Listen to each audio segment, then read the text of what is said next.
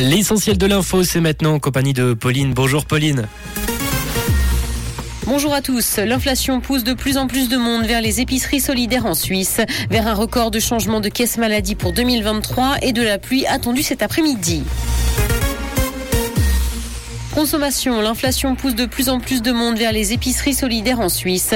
Caritas estime que de nombreuses familles risquent de tomber dans la pauvreté. Une personne sur sept vivrait actuellement juste au-dessus du seuil de pauvreté en Suisse. Et l'année 2023 va débuter par une explosion des prix de l'électricité qui augmenteront de près de 60% pour certains ménages, selon l'Office fédéral de l'énergie. Les primes d'assurance maladie vont également augmenter, tout comme les prix de l'alimentation.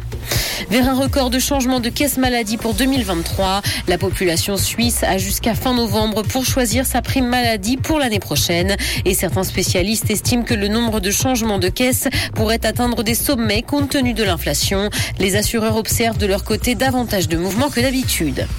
Mobilisation face au risque de cyberattaque des infrastructures électriques.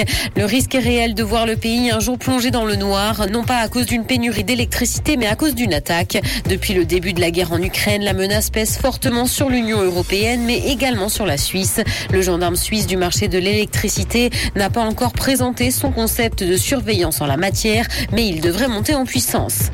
Dans l'actualité internationale, guerre en Ukraine, la Russie pourrait quitter la centrale de Zaporizhia selon Energatom.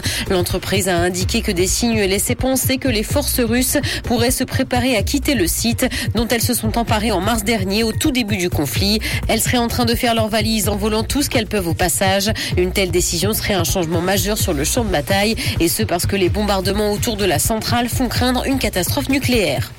Les États-Unis assomment la Chine avec de nouvelles sanctions technologiques. La Commission fédérale des communications a annoncé l'interdiction des équipements et services télécoms fournis par plusieurs entreprises chinoises. Une décision qui est un nouveau coup dur pour certains géants de la tech et notamment pour Huawei.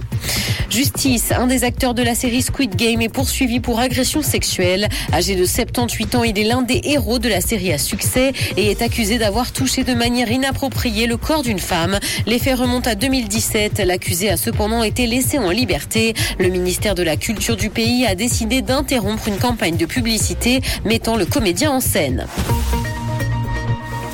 Le ciel sera couvert cet après-midi et de la pluie est également attendue. Le vent soufflera par ailleurs. Côté température, le mercure affichera 8 degrés à Lausanne et Montreux, ainsi que 10 à Genève et Palinges. Bon après-midi à tous sur Rouge. C'était la météo, c'est Rouge.